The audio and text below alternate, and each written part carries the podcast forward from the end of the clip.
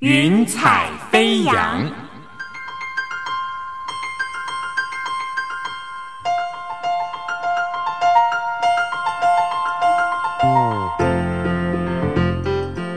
让每一朵云彩的生命牵引着你心灵的飞扬。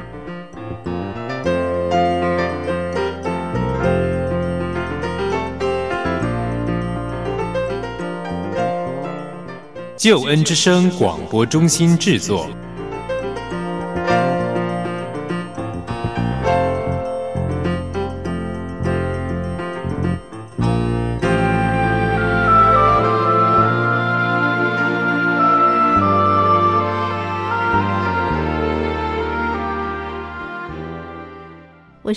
在这里问候亲爱的朋友，平安喜乐。谢谢你再次的收听《云彩飞扬》。《云彩飞扬》是台湾救援之声广播中心为你制作的生命故事集，让我们借着一个动人的真实的生命故事，激励我们向上的心，也使我们能够想想自己的生命。我相信每个人从小到大都有跌倒摔跤的经验。特别是在学走路的时候，走不稳，一个不小心就容易跌倒。这时候，父母呢就会鼓励你不要害怕，勇敢的爬起来。随着年龄渐长呢，我们就发现人生的路很长，有许多让我们惊喜的事物，也会有许多试探、诱惑，会让我们不小心跌倒。有些人滑了一大跤，彻底被打败，一蹶不振。可是有一些人却可以勇敢的在哪里跌倒，在哪里爬起来，甚至呢成为别人生命中的教练。今天英如为你邀请的这位特别来宾黄品章，他就是一位教练。他会成为教练，不单是因为他已经走出了困境，而是呢他曾经走过失败的路。现在的品章用自己有过的失败、挫折、软弱，帮助别人得以成功经营自己的人生。他成为了别人生命中的这个教练。今天的云彩飞扬，就让我们一起来听听黄品章的故事，也想想自己的生命。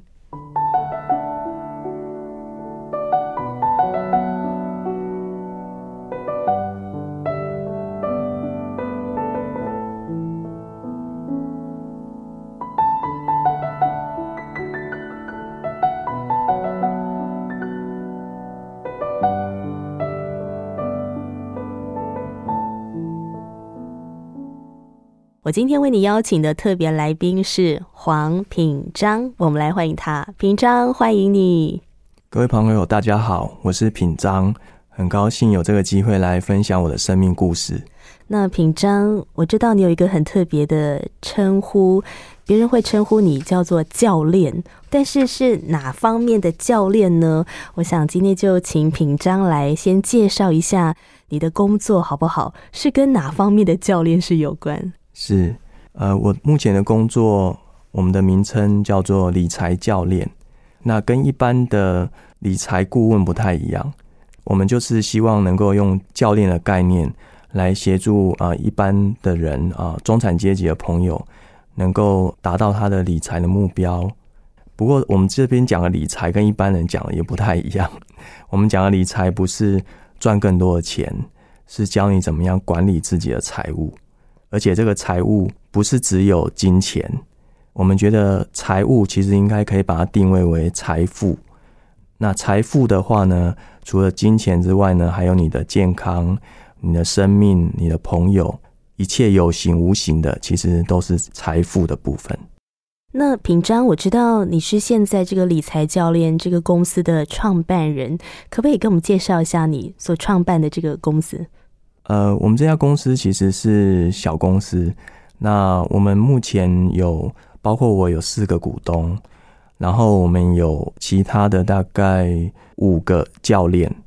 那这五个教练呢，都是 CFP，就是认证理财顾问，都拥有呃专业的证照。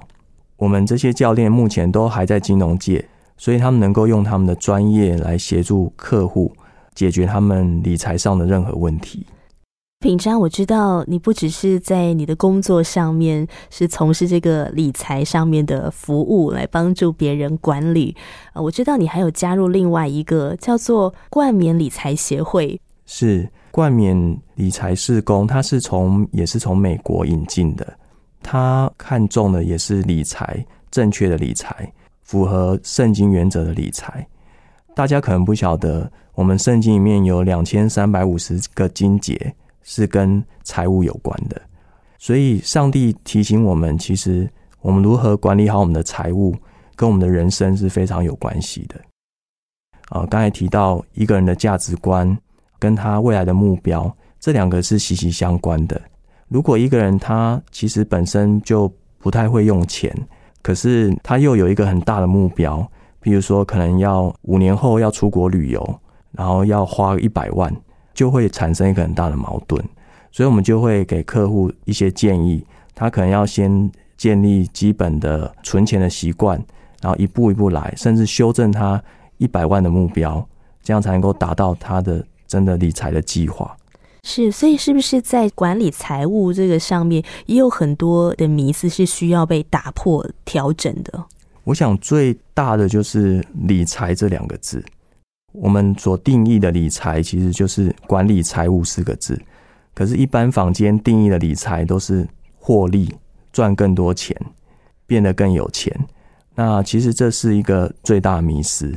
如果把这个迷失做一些调整，你就发现我要做的事其实是不一样的。是，我觉得今天好难得哦，邀请理财教练来到节目里面。其实真的有好多好多关于理财的问题，会很想要询问品章。但是今天云彩飞扬呢，我觉得更宝贵的就是邀请品章来分享你怎么样管理经营你的人生，怎么样让你的人生可以经营的有声有色，然后更丰富、更平安喜乐。所以我想今天呢，就来谈谈品章你的生命故事。我想先从原生家庭开始谈起。你这么重视的理财，跟你的家庭背景有关系吗？跟我家庭背景很有关系。啊，我是高雄人。那其实我的家庭状况小时候还不错，对我们家经济还不错。那我印象最深刻就是每个六日啊，我父母都会开车带我们到台湾的名胜古迹去玩。所以台湾有名的景点我们几乎都玩过了。我觉得我是非常幸福的。可是比较可惜的是，在我大概五六年级的时候，发生了一件蛮重大的家庭的状况。就是啊，我父亲把钱借给他最好的朋友，他的目的好像是要从中赚取利息。可是这个钱呢，不是只有我们自己的钱，还包括亲戚朋友的钱。我家就等于是有点类似破产了，因为还不出那些钱。甚至啊，最后我印象最深刻的是，我们家的啊透天的房子被拍卖，车子也被卖掉。然后我们就搬到我爸爸公司银行的宿舍，哇，这两个完全是天差地别的生活，所以在我从小的经验当中，实际是印象非常深刻的。可是，在那过程中，啊，我父母亲的感情也发生很大变化。其实，我父亲会拿钱去借给朋友，跟我妈妈也有关系，因为我妈妈也是希望能够赚更多的钱啊，大家都有这样的想法，就是哦，我要赚更多的钱。所以从那一件事情之后呢，其实呃，我父母几乎是每天吵架，是在我国中的时候，甚至呃，我妈妈也吵着啊，除了离婚这是最基本的，还甚至还可能要自杀什么的。其实那对我们小孩子的呃心灵上来讲，真的是很大的一个冲击。其实我爸爸是一个传统的男性，就是比较沉默寡言。很特别是有一次的机会，我就跟我爸爸。刚好就躺在床上，那时候我小时候，其实我有一点想要分担我爸爸的一个压力，可是我也不知道讲什么，因为那时候也很小。可是没想到我爸爸那时候就主动跟我讲一句话，说他借钱的对象是他最好朋友，也就是说我爸爸很看重朋友的关系，所以我也就比较释怀，就是哦，我爸爸做这件事不是故意的，也不是说呃为了得到多高的一个获利。而真的就是一个对朋友的信任。从那件事之后，其实我也真的是了解到，其实钱财真的都是身外之物。真的很快就会消失，你没有办法预料到。确实，从那件事之后，我爸爸本来在银行有很好的职务，也因为那件事，整个就被提早退休，也没有办法再往上升迁，这样子。是，刚才品章你有谈到说，家庭的经济上面巨大的变故，也带给你们孩子有很多的影响。你是家里的排行第几？呃，老二。老二，所以上面姐姐，下面妹妹，家里三个孩子，这个家庭的这场经济变故，对你们造成什么样的影响呢？我们那时候，我姐姐念高中，然后我念国中，姐姐大我三岁。所以，我姐姐比较能够了解整个事情的来龙去脉。我小时候没有那么聪明，所以我不太了解。所以我跟我妹妹差一岁，我妹妹小我一岁。那我跟我妹妹就会觉得我妈妈很无理取闹，就是弄得好像真的就是一哭二闹三上吊这样子。是，那你觉得在个性上，或者说在价值观啦、思想上，有没有带来什么影响？就我本身来讲，其实我对。金钱啊，反而就是觉得金钱有这么重要嘛？你为了这些钱，然后跟啊妈妈跟爸爸的关系弄到几乎要破碎这样子。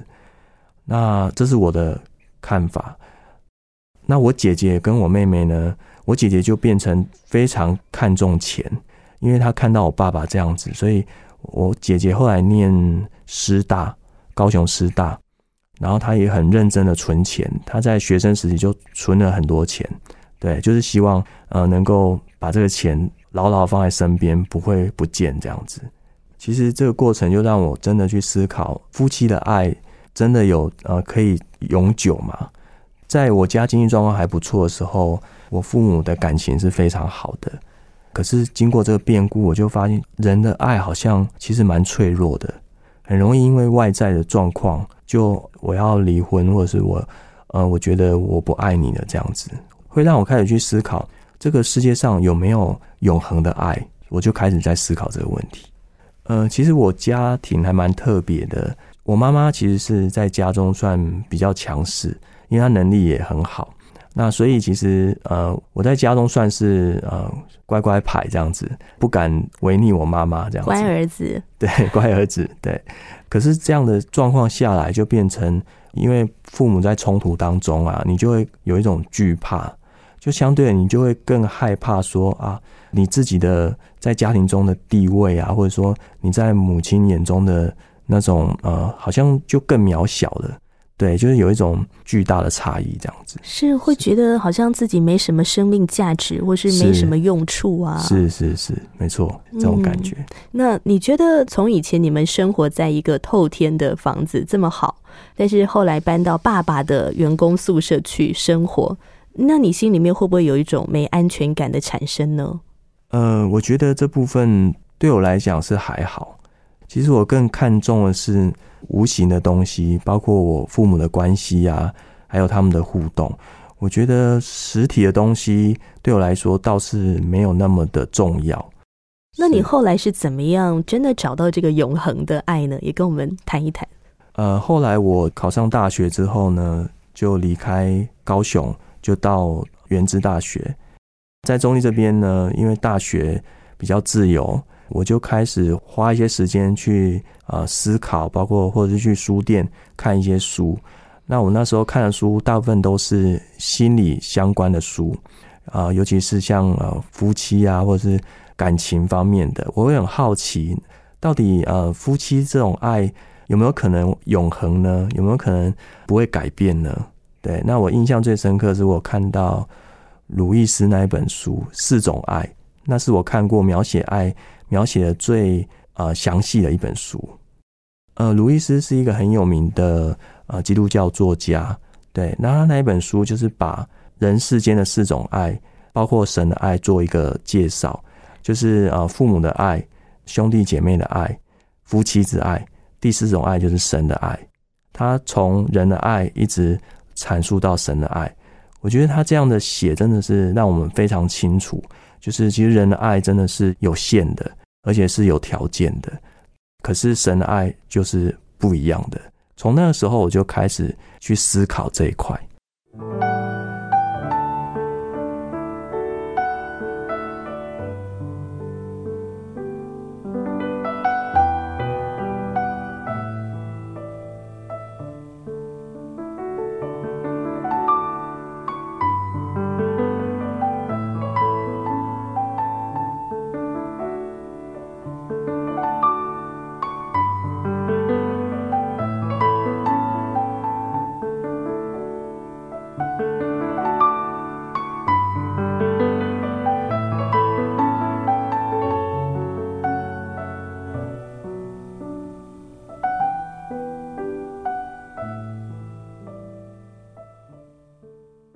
在大学那段时间啊，其实看了很多书，可是同时呢你也发现你找不到答案。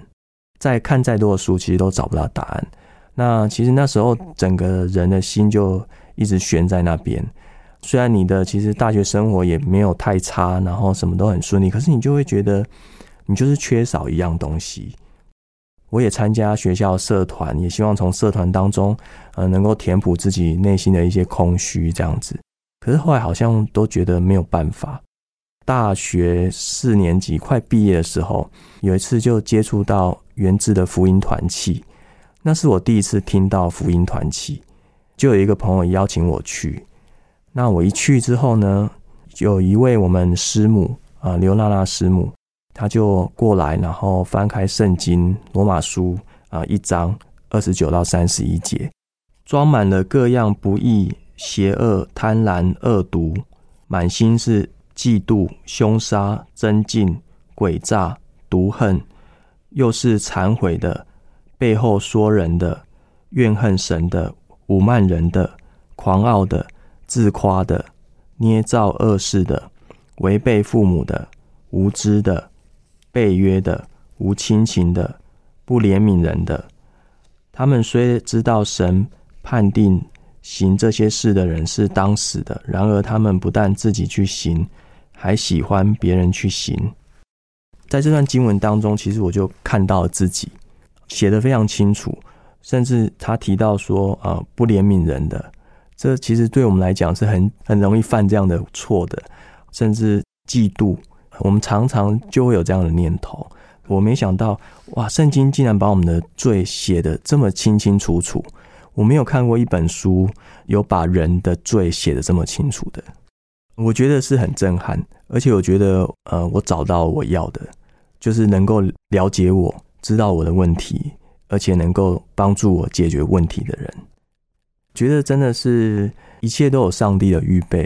刚刚有提到，其实，在大学那四年一直在寻寻觅觅，一直找不到我想要找的真理哦，可能跟爱有关，跟人生有关的。可是当我读到这个经文，我就知道哦，这个就是我要的真理。我们的师母刘娜娜师母，她是很看重门徒培训的，她就开始教我读经祷告，那我就更了解圣经。更了解耶稣所做的事情，更知道什么是真爱，什么是永恒的爱。在这过程中，上帝就会一直提醒我：哦，你有哪些不对的，你要来到上帝面前啊，认罪悔改这样子。那我就觉得，哎，我的生命慢慢的、慢慢的被改变。我后来就回想到，其实我父母那一段争吵的那一段经历啊，其实我有一点点啊怨恨我母亲，对她很生气。甚至我觉得，你们既然吵得这么凶，那你们当初为什么要结婚呢？甚至真的就是有一些恶毒，就是怨恨就在自己的心中。那上帝就借由他的话提醒我，要去饶恕母亲。那当然，其实呃还有很多，像其实像我们都是民间信仰长大的，那父母都会带我们去一些庙啊或什么的。那其实我也会为这个来认罪悔改。对，不要再去接触那些啊偶像的东西，这样子。我觉得我好像比较理性思考吧。我觉得我接触的这些啊民间信仰，或者说是道教，其实他们的说法或者说他们的呃介绍，其实并没有一个逻辑。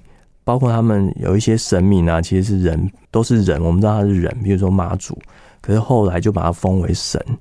如果人可以变神，那你就会觉得这样的神好像也没有很很很厉害、很伟大这样子。那像如果妈祖他在世的时候，他有没有在拜其他的神呢？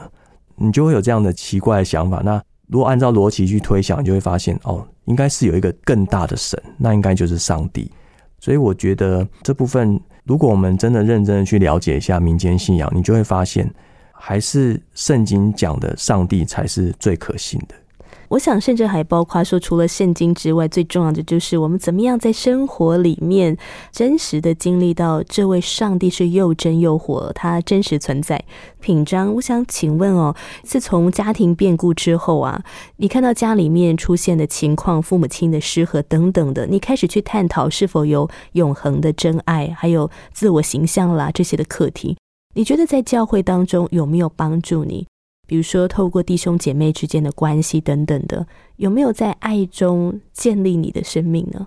有，我觉得呃，弟兄姐妹之间彼此的关怀，其实就把神的爱展现出来。对，而且弟兄姐妹之间无条件的接纳，更让你觉得哇，你在这环境里面，其实甚至不输给跟家人的关系。在我觉得我的自我形象在当中就慢慢的被建立起来，而且我觉得呃，我们的信仰很棒的就是神的话语是非常正面积极的，都是用啊鼓励啊，或者是说呃不要担忧，不要忧虑啊，不要惧怕啊。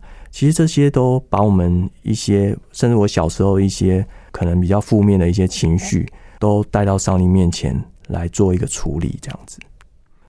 大四在团契信耶稣之后，大概隔两个月就受洗了。这么快？是那时候是做了什么样的决定？就是一定要受洗。大四要毕业了嘛？那一毕业，呃，我就会先回南部。那我想说，回南部的话，我父母还是传统的信仰。那我觉得我应该要，就是回南部之前，我要先受洗，因为我觉得这个是很棒的东西。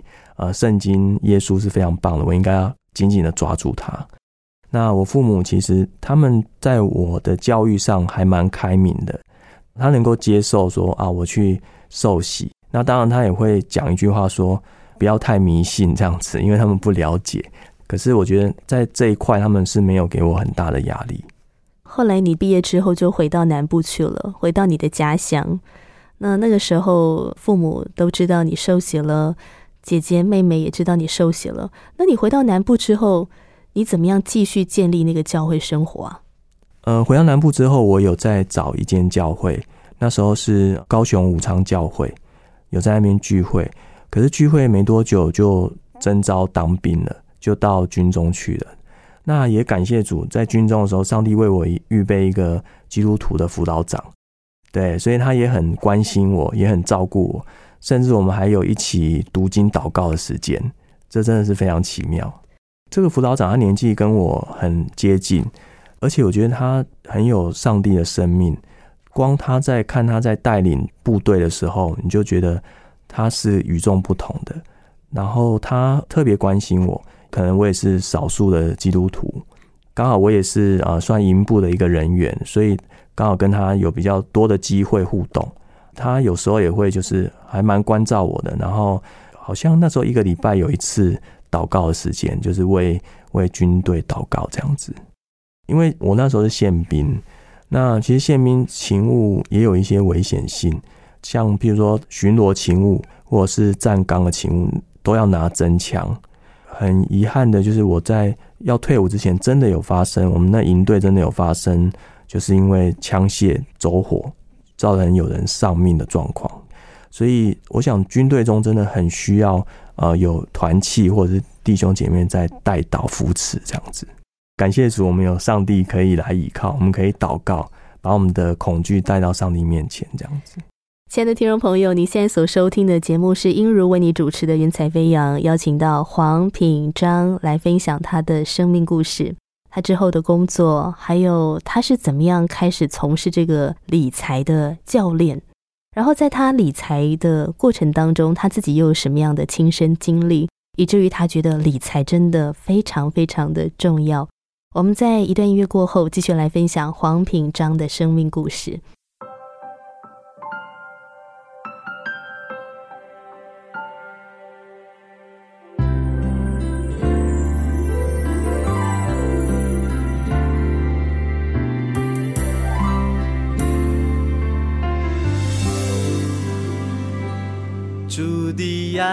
像海洋，宽又深，长又广，看顾我不受伤，指引我方向，有主永不彷徨。不论你身在何方，他同在在地上，如同住在天上。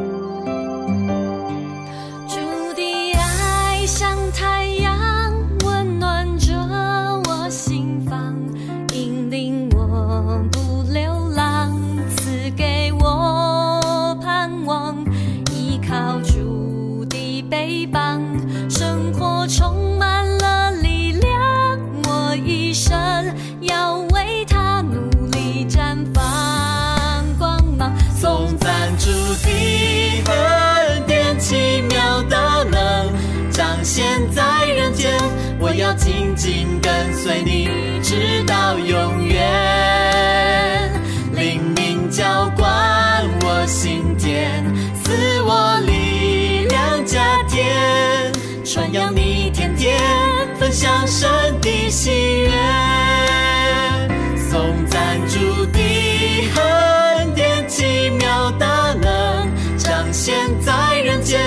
我要紧紧跟随你，直到永远。灵明浇灌我心田，赐我力量加添，传扬你天天分享神的喜悦。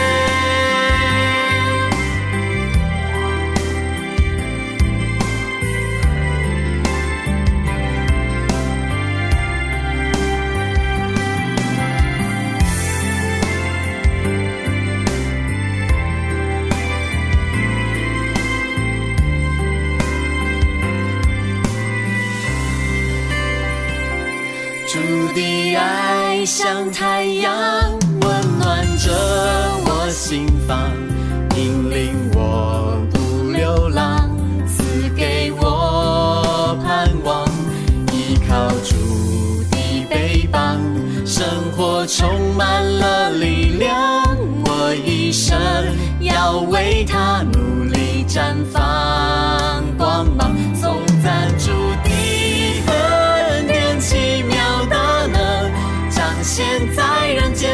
我要紧紧跟随你，直到永远。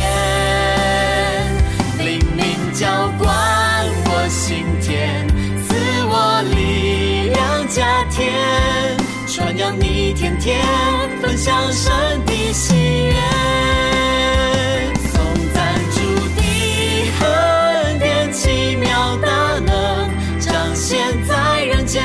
我要紧紧跟随你，直到永远。灵命浇灌我心田，赐我力量加添，传扬你天天分享神的心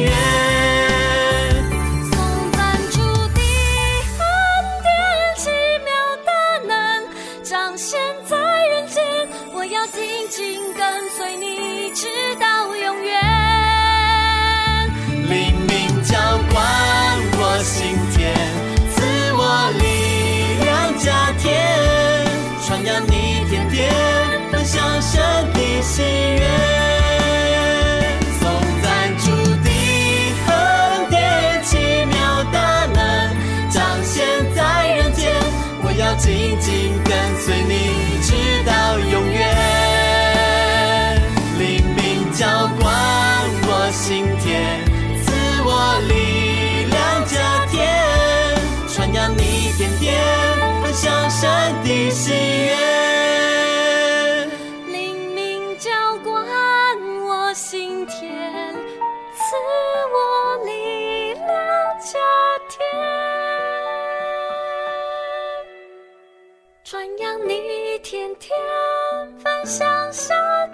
的喜悦。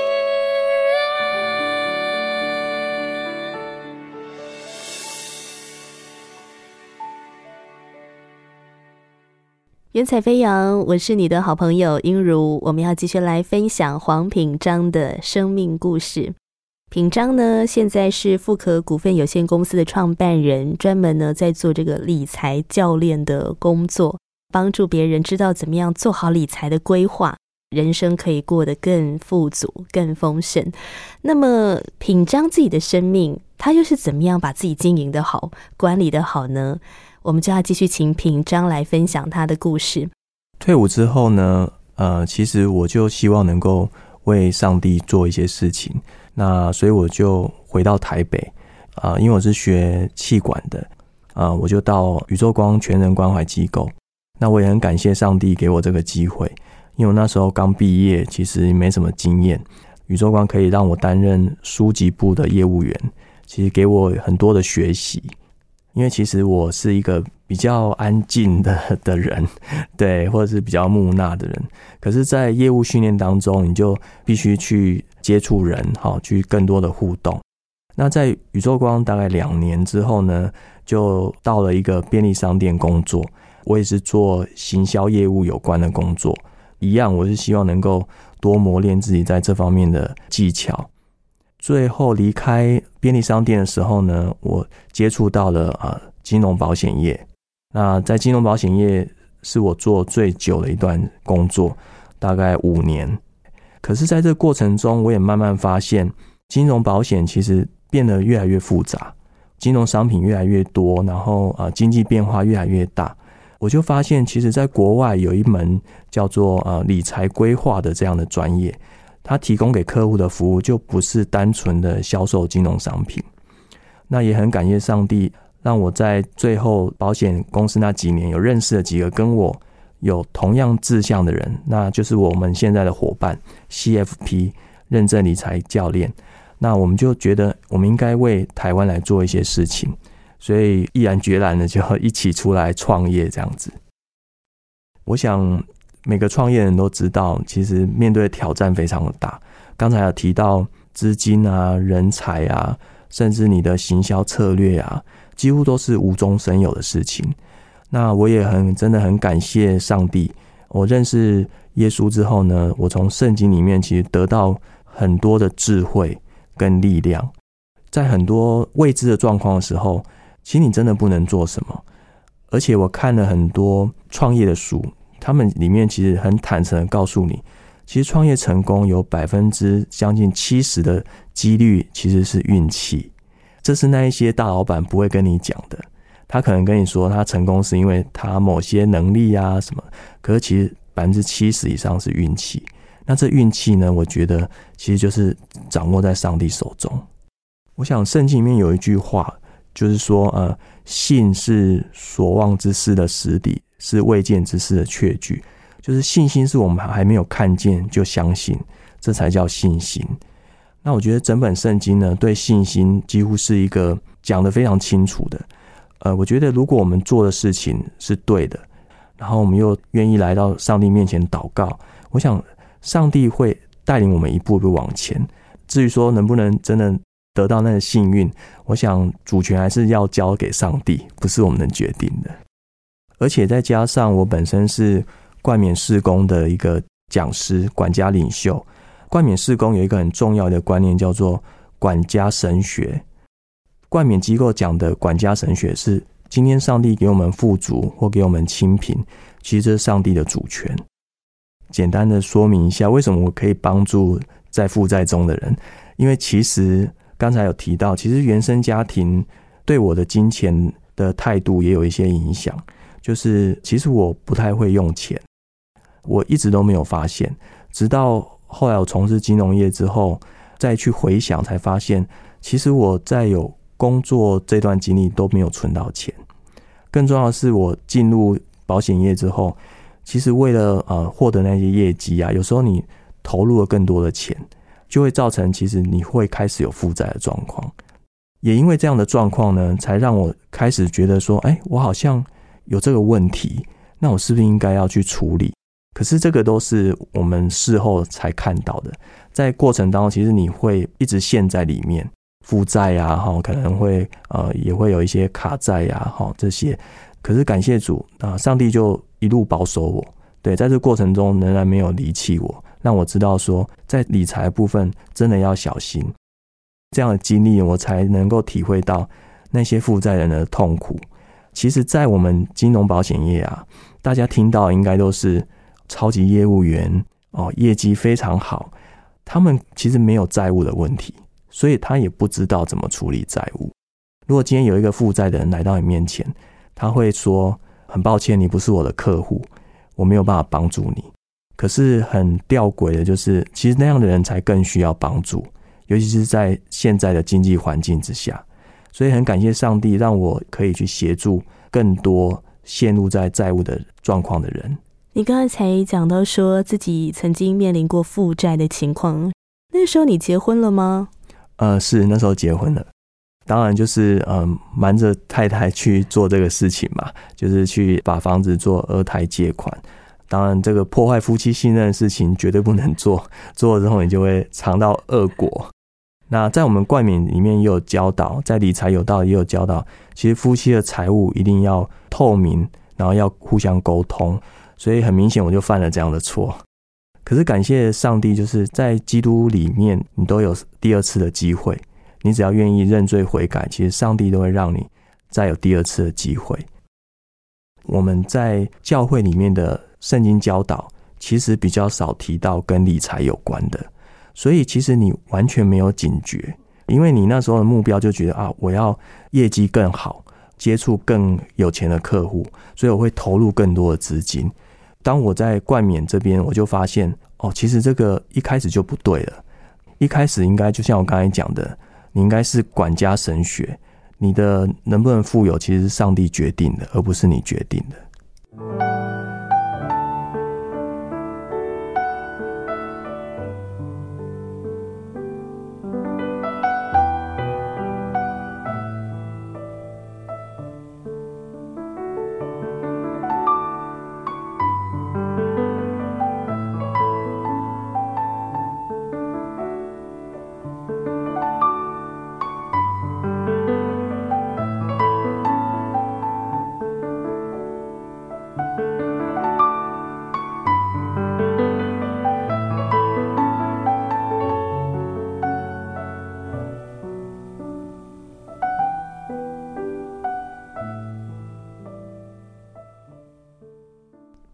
时间可以重来的话呢？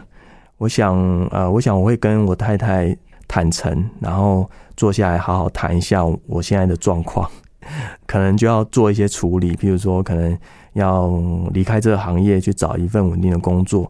那如果我有一个梦想，我可能要更务实的把这个梦想。一步一步去达成，而不是用这种跳钥匙的方式来做。跳钥匙，太太什么时候发现说，原来我的先生有负债的情况？其实真的是印证上帝的话，就是隐藏的事是呃没有办法隐瞒的，一定会显明出来的。那时候的一些账单啊，其实我都会把它藏起来。可是很奇怪，就是有一次我太太就发现了，一发现就整个就。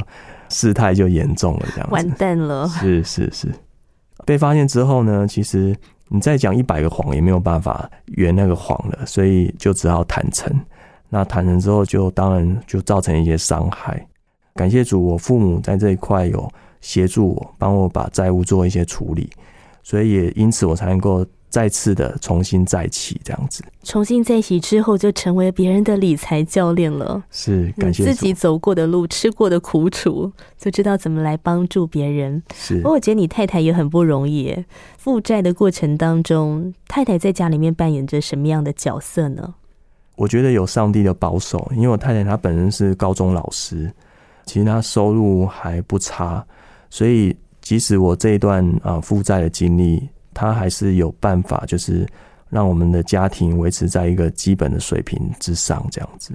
所以真是感谢上帝帮你预备一个这么好的太太。是是，感谢主。那在沟通上面呢？其实我相信哦，家家有本难念的经，很多的时候外表很平和，但是其实下面可能有很多很多的问题是需要去面对的。我相信品章，你所面对的困难，或者是你曾经呃，这个在狗急跳墙之下哦所犯的这个错误，可能很多的丈夫或者是太太都会犯的。因为我们觉得我们真的很需要去处理它，可是又不好意思跟另外一半讲，我们担心会遭到更多的指责，所以我们就自己先去处理它了。结果没有想到出包了。对于你自己自己走过的这个过程，你会怎么样去鼓励做丈夫的？理财有道的教导里面就有提到，其实，在财务上呢，先生要啊请听太太的建议。嗯，因为太太女孩子有一个天生的第六感，有时候那第六感其实是很很准确的。我觉得还有牵扯到就是啊，传统台湾的原生家庭啊，其实父亲的角色会比较有一点点大男人主义。我我也必须承认，就很多事情他不会想要跟太太讨论。那可是我觉得呃。之后呢，我会鼓励大家，就是在财务上能够公开透明的讨论。我觉得这对家庭的长远发展才是好的。那平章，你觉得哦，当在财务上可以跟另外一半沟通透明、呃讨论的时候，你觉得对于其他的生命部分的分享有没有带来帮助？呃，有，因为这都是相关的。因为你怎么用这笔钱，会影响到你你们家庭的生活。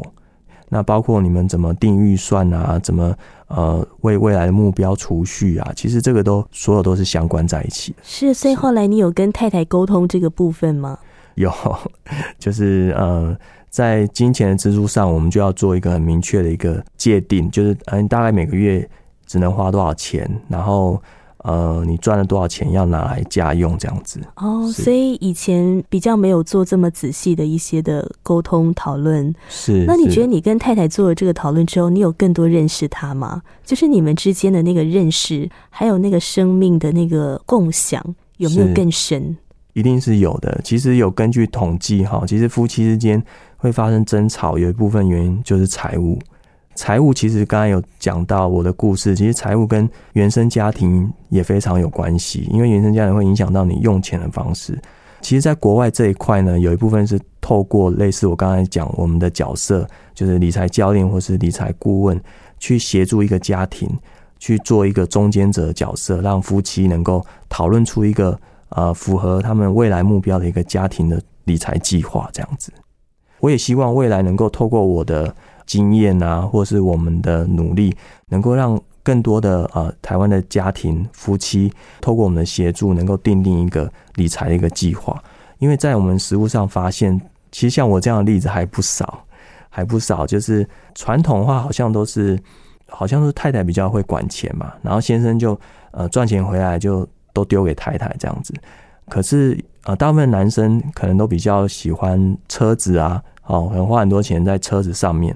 然后这部分也没有跟太太讨论，好，然后就会很有很明显的冲突，影响更大就是，譬如说在退休这一块，好，如果夫妻没有讨论的话，啊，其实时间过得很快，啊，小孩子五年、十年长大之后，你才发现啊，我们好像都没有准备退休金，可是已经要进入退休了，就会非常可怕。所以这这个时候真的就需要一个专业的一个教练或者是理财的一个专家来协助你，怎么样定好一个。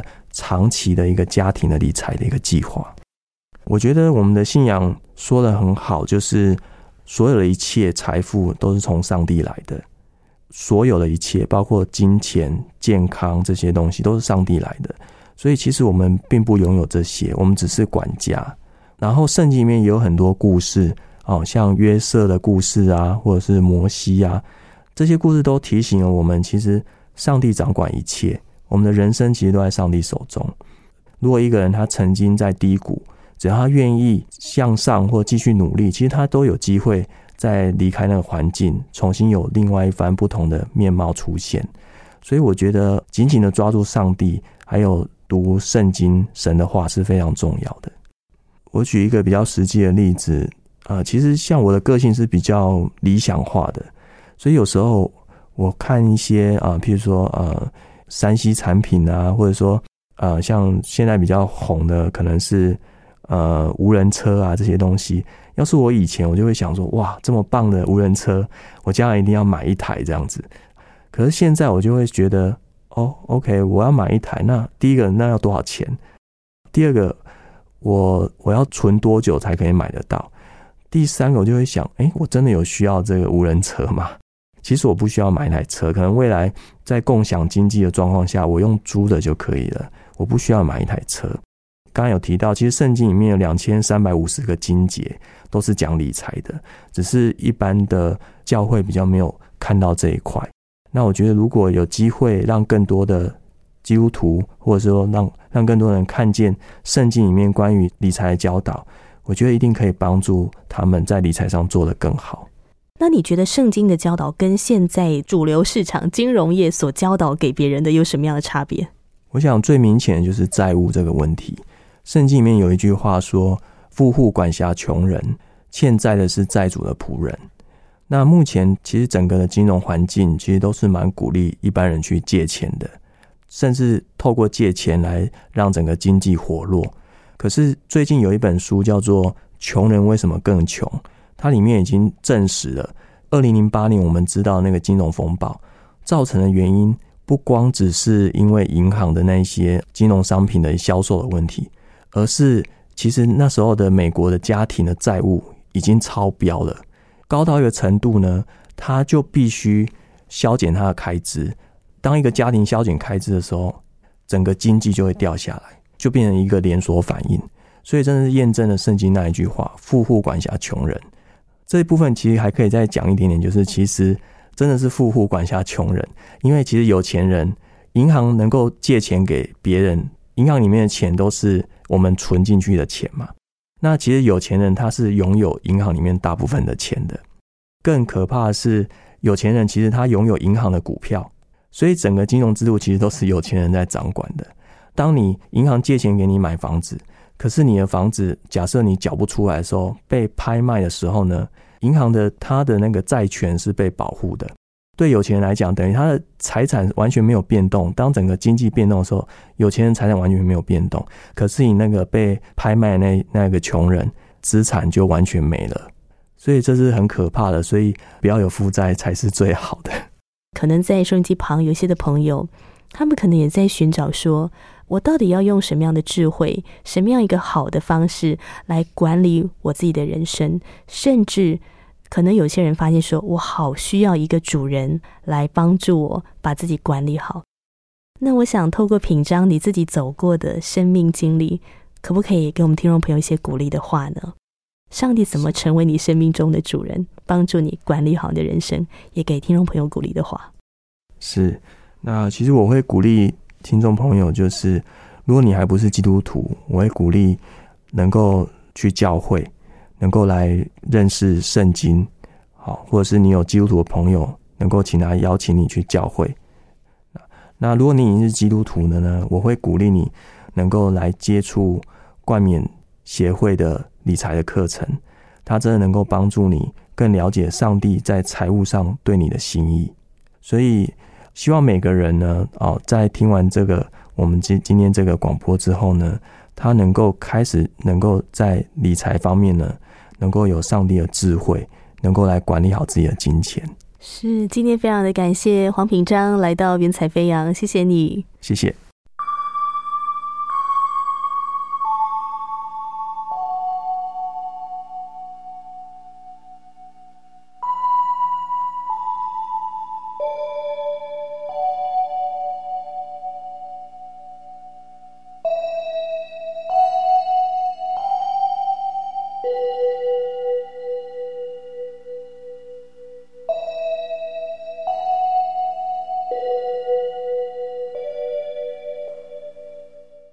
你现在所收听的节目是台湾救之声广播中心为你制作的《云彩飞扬》，我是你的好朋友英如。今天英如为你邀请的是理财教练黄品章，谈到他如何走出童年时家庭破产的阴霾，自己的负债，到如今创办了公司，帮助别人学会理财。说到理财，今日许多人面临经济不景气的危机，如何有智慧的投资、聪明的理财，都是大家关切的课题。奇妙的是呢，在圣经里面啊，早就启示了我们许多理财的应应之道。圣经当中，耶稣说了三十八个比喻，其中有十六个比喻呢，就是跟钱财有关。而圣经里面呢，有超过两千三百五十节的经文是跟钱财有关的，可见得上帝知道钱对我们而言是很重要的。上帝使用金钱考验我们的智慧，考验我们的品格和价值观，无形当中也影响了我们的生命。为什么有些人即使他赚的钱很少，却可以活得很知足、很喜乐呢？为什么有些人钱财很多，在人前非常的风光，可是他的心里有许多的忧愁，过得很不快乐呢？因如发觉，在学习管理财务之前，更重要的是，我们能不能够把生命管理的好，做一个真正健全的人，有丰盛且充满盼望的生命。耶稣说：“我来了，是要叫人得生命，并且得的更丰盛。”深愿慈爱的上帝帮助我们，能够做一个在凡事上富足的人哦。今天的节目内容，我们已经取得了黄品章的同意，将他的故事纳入云彩飞扬福音见证宣教事工。非常欢迎你来索取他的故事 CD。而如果呢，你想要更多的认识基督信仰，你希望可以更多的来了解你如何透过基督信仰能够做一个健全的人，能够管理好自己的生命。因如非常的鼓励你来参加旧文圣经函授课程，我们有专门的圣经老师帮助你认识基督信仰，了解上帝和你之间的关系。你可以借着函授或是网络的课程来学习。如果你想要参加旧文圣经函授课程，或是索取黄品章的故事 CD，欢迎你跟英如联络。电话请拨零二二七五四一一四四。零二二七五四一一四四，或传真到零二二七五五七八二二，零二二七五五七八二二。来信请寄台北邮政四十四支八十号信箱，台北邮政四十四支八十号信箱，请注明“云彩飞扬”节目收，或写给我“音如收”就可以了。方便上网的朋友，欢迎你多多使用救恩之声的网站，线上收听我们所制作的各类型的节目。也欢迎你呢为云彩飞扬这个节目来奉献。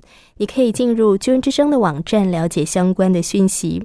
节目最后，感谢陈奕哲和我心旋律音乐施工所提供的诗歌。一如祝福亲爱的朋友，天天经历上帝的赐福保守，有喜乐与平安。我们就下一次空中再相会了，拜拜。我是空谷的回忆，四处寻找我的心，万片溪水和山林，我心依然无处寻。